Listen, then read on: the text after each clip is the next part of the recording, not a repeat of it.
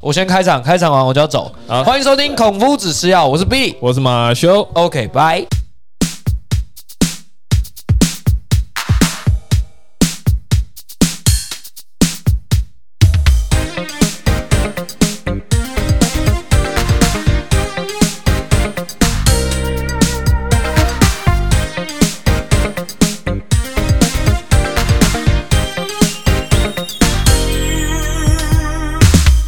好了，我们今天要来好好的跟这两位外地的同胞们来好好的聊一下。哎，我先问一下尼尔森，诶像我们刚刚私底下有聊非常多关于补习班的事情，所以其实你会发现，其实像我们的 Zenk 在学校跟补习班，你会发现有非常多不一样的地方。那像你本身是在那个中部的某一间知名的连锁的英文补习班担任里面的英文老师，那你有没有发现，在教这个东西的时候，你因为我们自己都受过学校教育，你觉得当补习班老师跟当学校老师，你觉得最大的不一样是什么？有业绩压力这件事情真的很现实，因为呃，你所有的你所有的收入都是来自于你招生招的如何，有没有人愿意买你的课，这这点绝对是跟学校的老师有一个最大的差异。但是我觉得就教学的本质上来讲是没有太大的差异的，你要么就是把你该做的事情做好，要不然就是把你想传授的理念就是讲出去，到最后就是责任感嘛。嗯，可是我问你，你，你会不会觉得啊？因为既然我是这个东西是卖钱的，所以我要讨好你。对这些学生不行，别想走哦。那因为我也要传授知识，可是我为了要讨好你，比如说班上同学在吵，你就不敢管理他。因为我现在也会看一些书，然后这个有点像是我会把上课当成一种聚会。嗯因为大家都在这里，我召开这个聚会，那我一定要一定要做一件事情，我一定要掌控节奏，跟我要去抓现场的秩序嘛。你当然你放一个教室，然后大家在那边乱乱讲嗯，他是第一他没有品质，然后他没有秩序，那那些人来讲实在的，那他久了之后就是说，啊，你这个也不会管理啊，你这就是无法无天啊。，嗯对，所以你有什你本科就是英文嘛？不是你本科不是英文，本身本科不是，那你本科是哪一个？商学就对了，哈。然后后来去读那个体育，体育，所以你们都是你跟你们跟 Billy 都是同一个学校的，就是师大体育系啊。对那你那你跳槽跳很广哎、你跑去教英文哎、就有渊源嘛。然后这个其实我比较上手，嗯。讲话这种东西后来比较上手，因为像后来越做越久，就是发现自己讲啊，在表演啊，或者是在了解那个语境上面是比较比较有天赋啦，必须这样讲，比较有天赋。那。你没有想说，那我干脆就是边带动边教英文，就是我体育式英文，做出你的特色这样。在年纪比较小，像刚才又回到对。刚才那年纪比较小的小朋友，他们因为他们比较喜欢就是肢体互动，呃，一定一定要的，嗯。他们比较那个 active 一点，所以他们就是我们的课程中一定会安排什么歌曲啊或舞蹈，让他们嗯，还有一些活动。那即使到年纪比较大的学生，我觉得他们还是会 enjoy 在这些律动里面啊，或者是就是可能还是你坐久了，你的血液不循环，你怎么你怎么上课，你根本就记不起来，所以还是会站起来跟他们活动一下等等。来，我们问一下这个我们的 Zenk，你在班上有碰到同学很吵的话，你会怎么处理？学校老师的处理方式跟我们一般安心班老师的处理方式有没有什么不一样？我上课的时候，因为我们现在生活科技就是很多实作，然后很多机器，比如说，呃，不知道你们有没有用过线锯机、有有有有有，磨机那种，对那种那种都很大声，对不对对？对对，然后他们就是那种很大声，然后音量都会随随着提高。对，嗯然后他们讲话也会变得很大声，然后你会说什么？大声什么啦？这样子，我会我会请他们把机关掉，好，奇的要把机器关掉。这时候会瞬间全部人都安静。嗯，然后他们就会发现，讲话不用那么大声啊，或者是不用那么吵。就是有学生很白目，他就会趁着有很多杂音的时候，然后他就开始出怪声，哦，比如说鬼叫啊，或者 哦，对我了解，有有有有对，就是有这种白目的，对，对，像这像这种拿线锯去割他，就对没。有没有没有没有，当然不是，当然不是，我们要解决问题，就是先解决先解决有问题的人，对，先解决有问题的人。解决有问题的人，对对。那那个实际上，因为像记得啦，学校端，因为你也不能对学生很凶，对因为学生如果感受到非常不佳，他直接去会去跟学校申诉，回去跟他妈讲，快的秩序的管理，不能大声，不能体罚，然后又不能给他威言语上的威胁的这一块，其实越来越难教。重点是你还不能把这一些的学生说你滚出我的班都不行做，而且他一待就要待，比如说好以国小而言，好，他在学校待六年呢。你可能这六年当中，你可能都会碰到他的一个状况之下，有时候更难搞。以我们安亲班跟补习班来讲的话，今天我觉得这个学生真的是不合群，我们用可以用友善的方式跟他讲，让他离开。甚至业界当中还有很多是会有体罚的，只是他是不说出来的嘛，他还是会用不乖我就打你手心一下、啊。你不乖，我让你罚站一整节课，这些其实都还是会出现的哦。像我们刚刚有说，像这些行为的话，我们在教育心理学不是有分正增强跟负增强嘛？对对，所以我们今天如果给他像负增强，就是说我剥夺他的下课时间，对，那我正增强就是说，如果你今天表现的够好，我给你做几点，我只要我你盖满十点，可以跟我换个小饮料什么的，用这种方式去化解这个部分啊。再的话，比如说像那个 Nelson，你自己在教英文的方面，会不会有那种说你觉得你教授的内容会不符合？就是他现在的水准，那你要去要求，可能跟家长说，你的孩子可能程度太差了，可能要降级，会有这种状况吗？要打预防针，一定要。我们的课程是那个时间是长达嗯四十八堂课，那在四十八堂课，你不可能到第四十七、第四十八堂才发现这个人有点落塞，你一定是前面就发现，哎、这个哎、看他那你怎么跟妈妈说你的孩子有点落塞？我觉得你，我觉得你的孩子有点落塞哦，可能妈妈她可能无法通过这一集的考验哦，你要有心理准备，准备落塞了。就是跟就是渐进式让他们知道，就一定是一开始一定有三明治嘛，就一开始先讲好，哦，他最近呃好之之前表现蛮好的啊，不过最近好像有点，他好像就是学校还好吗？有没有什么学校发生什么事情，还是家里发生什么事？这是其实对这个年龄层的小朋友学，不要说这个年龄，是所有的人，要发生事情，他们在心里面都会，比如说他今天被门夹到，他可能是不开心整天啊。嗯，会会会会可是被门夹到是一个短期事件嘛？可是如果他长期都这么就这么难过低落的话，有时候哎，他可能状况不是很好，或者是这个东西他真的无法意会、无法理解。那英文最简单的一个就是，对他可能第三人称单数，可能是过去式这种。对，现在对我来讲，在在已经很习惯的东西，可对他们来讲，嗯，他们是新鲜的东西，他们就是背不起来，死都不去实际演练，他根本就记不起来啊。是对，那这种状态的话，好，就像你刚刚说，你跟妈妈，你可能不会说那么直接说，妈妈，她的表现最近有点差强人意。是对，那呃，以我的专业判断而言的话，他可能会需要降级学习哦。那他老母就很发火说：“老师，他已经上了十二堂课了呢，啊，这样子降级之后，我不是还要再交十二堂课的钱？老师该怎么办？这样，可是你那你要怎么办说？他就是没有办法通过我的考验，他就是没有办法通过这个检测，他就是不能升级。那你会变相说，好了，为了收这个学生，不然他可能就要离开了。所以我就说，好了，没关系，我直接让你通融，那你就升等，升到下一级这样，会吗？我个人是绝对不会让他做这件事情。哎呀，有品德的老师，因为的确，你越往也，其实我们有其他的班级，嗯为了要维持那个班级的人数什么对，毕竟我们是连锁，嗯，连锁的话，他就要看班级的总人数。对，那你平均下来，如果你有一个班一两个班，就是那种哎，这是个位数的，那数字不好看，老板会不会定？对，那他定完之后下来就定我们，就很像连长哦会定我们这种，哦，了解了解，营长定连长，连长在定下面的班兵啊、排长啊。嗯，这就韦伯的科层体制，就上面一层一层这样下来嘛，这样管理。你们的话就是一个班数人头就对了，一定要的，一定要。那也是希望说，比如说这个班有十二个人，好，一级有十二个人，那我今天就是希望说我到时候升上二级也是这十二个人嘛。呃，对，然后同时，因为我们从最一开始，最一开始的嗯 A、B、C 就开始教了，对那所以你越开始的级数，你人数可能少少少少，然后突然可能一直加，一直加，一直加，一直加，一直加，因为你你等于是你是最下面的那一层嘛，你就一直加加加加加加，然后你哦往上升的过程中，你可能会损失一些人，可是你又加更多人进来，可能一个班从五六七八个开始，然后到最后可能十八二十个，那这种。然后其实我们主要的利润都在这个边啊，我讲太多了会吗？不会不会不会啊，因为不知道是哪个连锁补习班，哦，这也是对吧？那那我那我换我换我换个方向讲哈，比如说现在这个班已经有二十个人了。也是。达到某一个人数之后就要拆班嘛，嗯那这个分论不会被分掉吗？就等于说你的班今天比如说本来有三十个，然后又拆十个走了，所以你的班啊没有拆十五个走了，所以你现在你的班变十五个，那你你的奖金会因此而掉消下来吗？因为毕竟要再找另外一个老师，补习班的成本就提高啊。在我们的算奖金的算法，其实哦比较算是偏那个 retention 叫什么续读率，对，就留班率啊。就变成是说，如果你今天你招进来的，嗯他会给你一个、一个一点点甜头，可是对他主要看重的是你续读，你可不可以一直往上啊，带带带带带带到我们呃真的最高的级数结束，那他才会哎、才不会苛责你。好，这个点就是让我想到另外一个。来，接下来就是我要问一下 Zen 哥，那个学校有没有这种投诉率，就是这个老师被投诉的非常多，然后会因为这个样子考级会被下降。这样，通常不会啊。你自己本身有接受过学校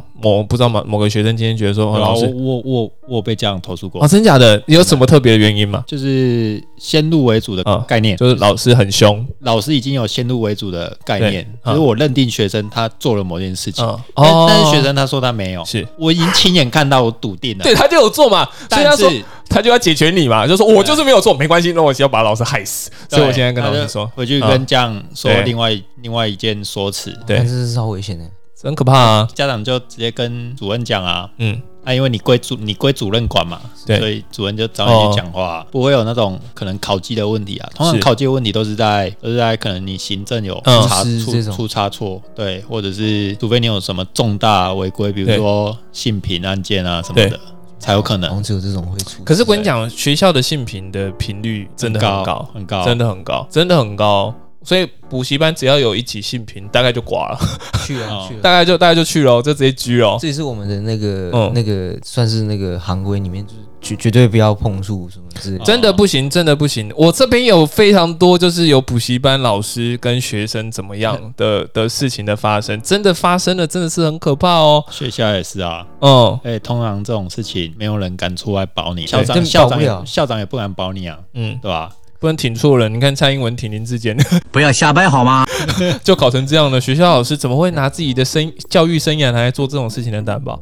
对吧？不太可能。那学长跟那个对就你们会们会怎么建议男老师？因为像我们都男都男生嘛对，那包含比例也是男对生。那那这样你上课的时候，你有什么准则去做这件事？就是哎，你去避免自己有卷入这种纠纷之中。哎、一开始你就要裁剪，就是你一定要跟学生说，要么你就是万年单身汉，我自己个人就是这样；要么就是你现在已经有女朋友，你要明白的讲。对，那那个学生喜欢你，你一定要明确的跟这个学生说，你一定要说说我这种老屁股了，你还想要还是怎样？你跟我就是没有机会啦。对啊，我也不喜欢你这个什么小乳臭未干的小朋友，我怎么会想要喜欢你？你一定要很明确的把这个芥蒂戒出来。尽管他的身形、他的模样已经跟一般成年人差不多，他透露的气质，有时候你真的觉得哇，他的确是很卡哇伊呢。可是你理性上就要觉得说，不对，他就只是小朋友而已，谁没有青春过啊？这就是青春荷尔蒙的味道。对，那你不能被荷尔蒙，你不能让小头操控你的大头，不能这样，对，绝对不行。我觉得我自己本身在这个部分的拿捏度是有，我我也不记得说像我这个模样，其实还是有很多学生会寄情书、送情书什么的，了解了解，一定会有的啊。他一定觉得说你现在老师哇，在讲台上的魅力是很棒的，老师你声音很有磁性诶，哇，你可以平常跟我们玩这么开，所以会会不会我有机会？你可能是他人生中的第一个觉得哇，他这个异性是有魅力的，他做出这个行为，他可能自己没办法控制啊。可是你就要跟他讲说，哦，对，也因为这个关系，你记得哦，不每个人都跟老师这么好，所以你一定要提防。你可以做个机会教育跟他说，对你也未必一定要跟他家长讲啊，就说哦，你的女儿今天有送情书给我，哦，妈妈，你的女儿情窦初开，要注意哦，看回去就会被打死。所以你要帮他保守这个秘密的同时，你也要变相跟他说，好啦，我现在没有办法控制你喜欢我，可是我觉得应该是没有什么太大机会。如果你真的想要怎么样怎么样，我就不相信你可以维持这种恋情到十八岁。就用时间跟就跟他好也可以。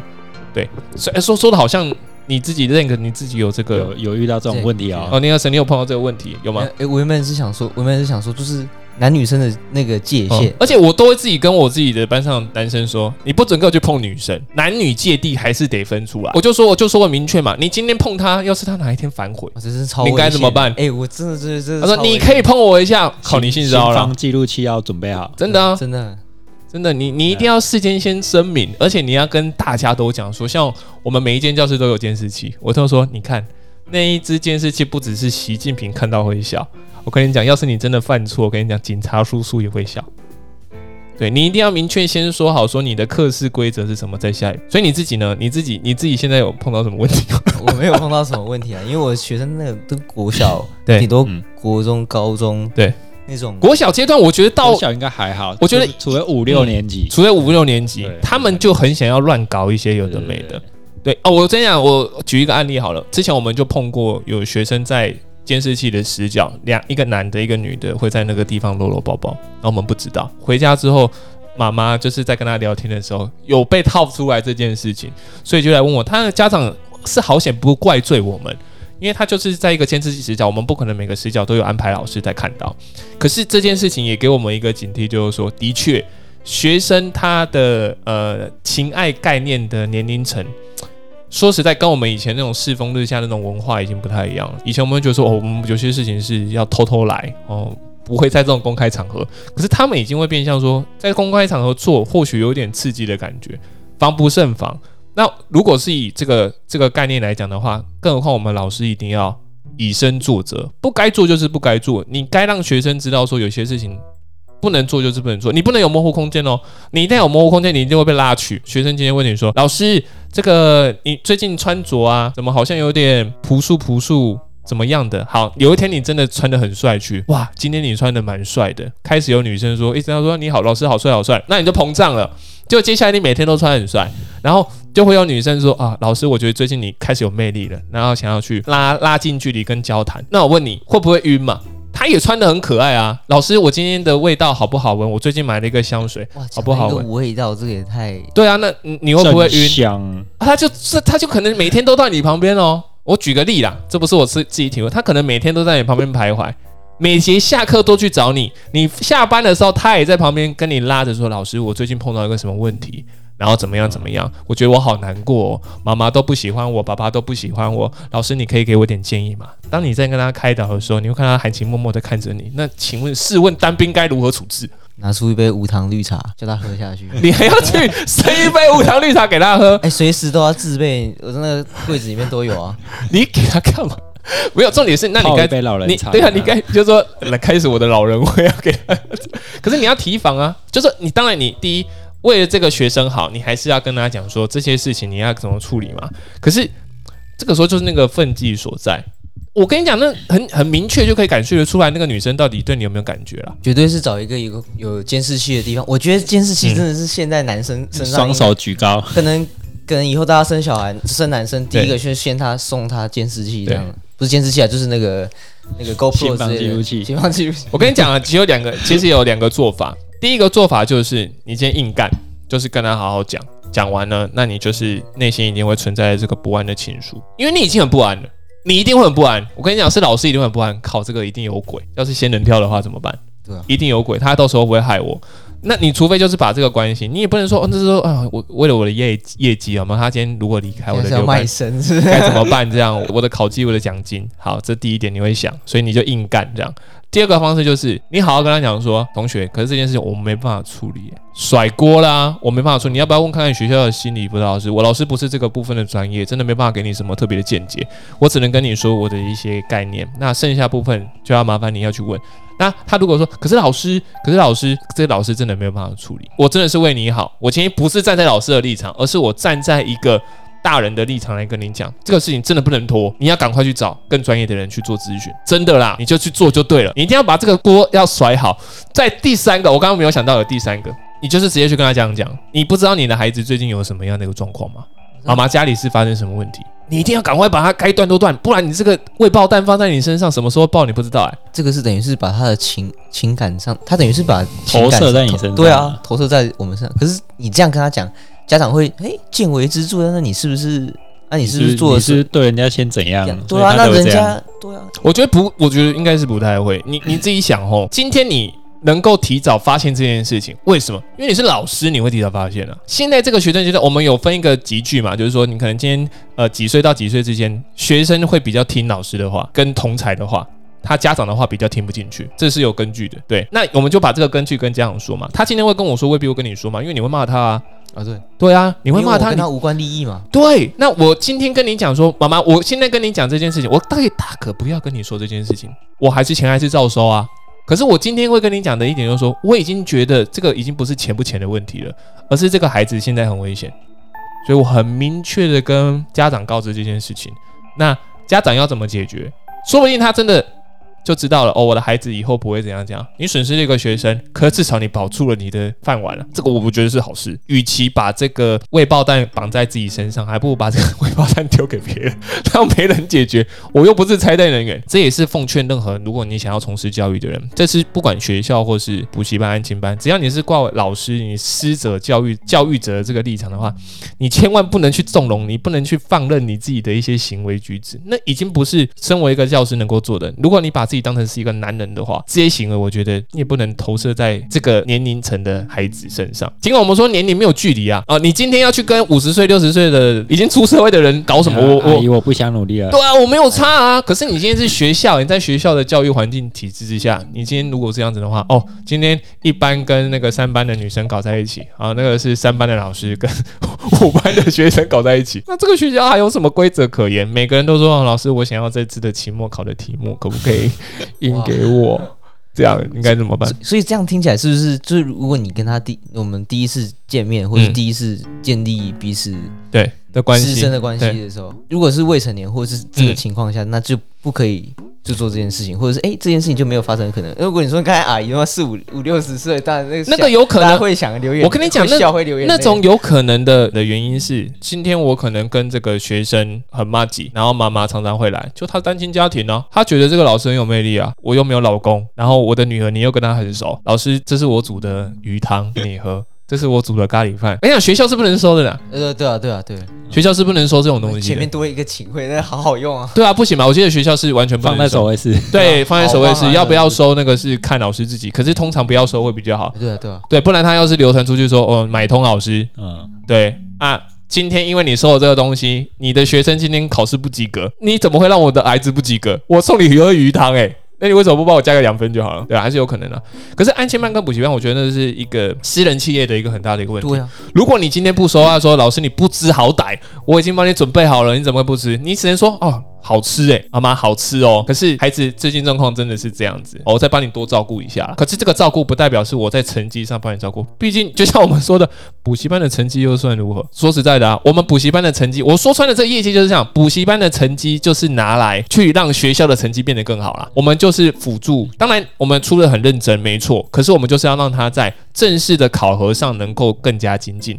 那也因为这个关系，其实很多东西我们还是得去厘清概念，让它重新统整。不是我们的就不是我们的，我们做的很好没有错。可是毕竟我们是私塾，他很尊重我们是老师，所以很多啊，这些学生不去学校跟老师见面，老师教的很辛苦啊。可是他常常会来补习班跟我拉嘞，对吧？我觉得这就是老师个人的魅力的问题。你放在哪个地方都有不同的魅力，而且我身旁有很多他是学校老师。然后后来他学校老师不做，来做补习班。为什么他不在学校？为什么他要来补习班？或是很多学补习班的老师做一做好，那因为他是有教师证，他回去学校实习，实习完之后他去考学校，又去了。他待了一阵子，他又不想待，他又来补习班，因为自由度的不一样嘛。学校他就是薪资非常稳定，这些我觉得，我觉得这些东西就是稳定的上去啊。补习班就是今天你要有学生，你要有招生压力，那你还要做一些无为不为，你还要去跟家长沟通游说，不是每个人都做得来的。所以我觉得各行各业，就像你刚刚这个问题，我觉得男女分居这个问题，不管是谁都会碰到。可是只要你是有一个有品德的大人，应该都知道有些东西是不能做的，而且这些东西是会害你的。哦，所以我觉得你真的好像是有碰到这个 类型的问题。哎，我就是感觉有你是不是有一点想了？就是觉得说他好像有特学学生不会，就是我嗯变成是那个哎，可这是生活，可能是生活上面的生活上面的案例吧。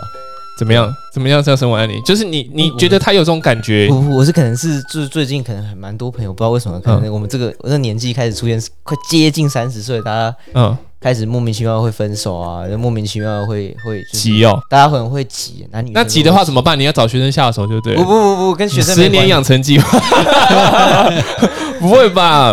不行呢十年没有了，跟学生没有关系，跟嗯哎，真的不行，学生不对，就像就像我说的，就是说，你看，像我刚刚说十年养成计划，哎，很多人都拿这个来开开玩笑。说实在，我身旁的很多人都说，哦哟，很厉害哦，教女学生哦，要注意哦，有男老师教女学生哦，你干嘛？你跟他那么熟？你跟他那么熟，是不是要怎么样啊？十年养成计划，萝莉变萝莉控，然后接下来以后就变熟女控还是什么的学生控这样，学生妹 JK 啊，他会提一大堆的东西。当然你听到你会觉得说啊就不会有这种状况发生，可是当他每提醒一次，我就是会问自己一次，真的吗？你有办法坚持住吗？我只要被提一次，我就会再去班上跟所有的同学再提一次，而是我就直接跟大家说，男女分界要分开，有些事情能做就是能做，有些事情不能做就是不能做。再去提醒是性骚扰，就这种性骚扰法则的这一块部分。对啊，就我再问，那你们你们会让学生带漫画吗？他如果放在书包里面，我哎、我真的蛮自由主义的。我他如果放在书包里面，是可以的，他就放在书包里面。他不会拿出来看，那我下课时间拿出来看啊。没有啊，下课时间你就在我这个建筑物里面，你为什么可以拿出来看？你进了这个建筑物，我没看到，你没拿出来，我就当做没这件事情。可是如果你今天在我这个眼睛看到，那不好意思，那那手机呢？手机没哎、我手机这个这点我就有心得，就是没有养鸡场吗？有养鸡场吗？有养鸡场吗？哎、有有一点像是，就是我发现，就有一次他们可能觉得可能讲英文，然后他们就是可能因为有外师，然后有我们，就我们讲话也就是比较荤素不假借翻译，啊、翻译之之名，我们我不会给他们那个机会，我我就是说，就是有时候他们就会盯嘛，然后我就说哦盯是吧？然后我就把手机拿出来，哎，都关掉了，我把桌手机放在桌上，然后我全部人都都来，这我连我都放出来了，那你们应该没有比我还忙吧？而且我现在是在上课，哎，我现在上，我现在是这个教室里面最大的，我都拿出来，那你们，然后他们就啪啪啪啪啪啪再放出来，那每个人都开飞航什么之类，我就说嗯，最好每个，我就说哎。那每个人都开飞航，那我刚才听到的是什么？哇，小心哦，有鬼下一次下一次再盯就公布讯息内容，哦，直接打给那个人。对，现场可以啊。现场直播，现场直播来扣扣一，哇，好好对啊。好刺激，对啊，我是一开始一进班就熟，我很喜欢什么叫做杀鸡儆猴。对，很简单，就是今天有一个人没有做，我跟你讲，我就直接打给他爸妈，妈妈，他的手机要被我没收一个月。当有一只手机长期放在这边一个月，那个学生在该该叫的时候，而且要挑那个学生绝对不会反抗的那种，所以那你就把一只，你就把你的养鸡场放在那边，来，今天进班，来，同学们手机交出来，他们就会乖乖交哦。然后他说，哦，那那那还有还有 B 机嘛，对不对？只要是有 B 机，通常家长也会知道，所以你要跟家长打好关系。他们就是为了玩而玩，而且他们会滑抖音，他们会滑 IG 啊，对啊，他们还会去追踪什么黑色企业啊，看一些有的没的、啊。哎、你注意看这个男人太狠了！还有小一、小二会在那看那 呃跳那什么越南舞嘞，学校学生都会跳抖音对啊，敏龙啊，一定都会而且啊。而且跳抖音的人全班都会知道。嗯，像我像我进班上课，呃，老师你知道那个谁有在拍抖音吗？对啊，你看哦，几个人按赞，点阅率有多少？然后你要说哦，你唱国歌大家不会唱，你放孤勇者大家都会唱，哦，对对一样的道理。你看现在手机已经渗透到那个，，YouTuber，你要怎么去约束学生不用？你今天学生不用，那是挡意识的，所以你变相你要跟家长一定要跟家长说，妈妈，您的孩子哈，今天用手机这件事情已经是潮流，它必不可免。可是我们要降低它的频率，我只能限制在这边不要用，所以回家妈妈要帮忙，晚上回家顶多给他用半个小时一个小时，他的社交还是要啊，那或是假日再给他用，你不要那种强制性，就是全部都不用啦。我刚刚那个养鸡场是那个学生，我就知道说，今天我把他手机没收掉，他假日他爸妈一定还会再给他用。对啊，那我收你又如何？而且那学生绝对不会跑了，我一定先杀一只，全部都会叫过来，因为你是升学性补习班。你今天一个全班如果搞不到那种说全部都是安静静止的一个状况之下，请问要怎么升学？太躁动了。你要让他嗨的时候嗨到一个爆炸，你要收你就要收的很准确。我自己的一个管理学生上的一个经验分享，对啊，这都是跟生活有关。不论是你刚刚提到的男女交往，不论是你刚刚提到的什么违禁品什么的，我觉得这都是老师的难为。来，我们的尼尔森下个结论我。今天要下结论啊，哎，我觉得跟我们刚刚录的那一集嗯有很大的关系，就是电子产品这个这个应用上面，你你本身你必须有基本的一些学识，你你有基本能力，你去操作，它才会变成一个助力，嗯不然你会变成是主力，因为它要带给你很多就是那个 instant gratification，那是什么呃，就奶头乐，就是奶头乐是什么？就是你你一下就可以得到很就是哦，一下子就是快感就会获取，对不对？就是那脑内啡就是这样喷射，对就哇，就嗯觉得很很很爽，很一下就得到很多的快乐。可是那太短暂，而且它会造成你，素食享乐，对啊，然后你很快就是会麻痹掉。嗯哼，我也会跟他们讲，就是你要懂得学会忍耐。我这次上课的时候，我也会跟他们讲这些。对，延迟享乐啦。Zank，你来，你有没有什么话想要对你的学生说？其实也不知道说什么哎，就是他们你对你啊学生无话可说，无话可说，他们表现太棒了。表现太棒了啊！老师对给你个认同。好了，那我们今天要跟大家说个拜拜啦，大家拜拜。拜拜拜。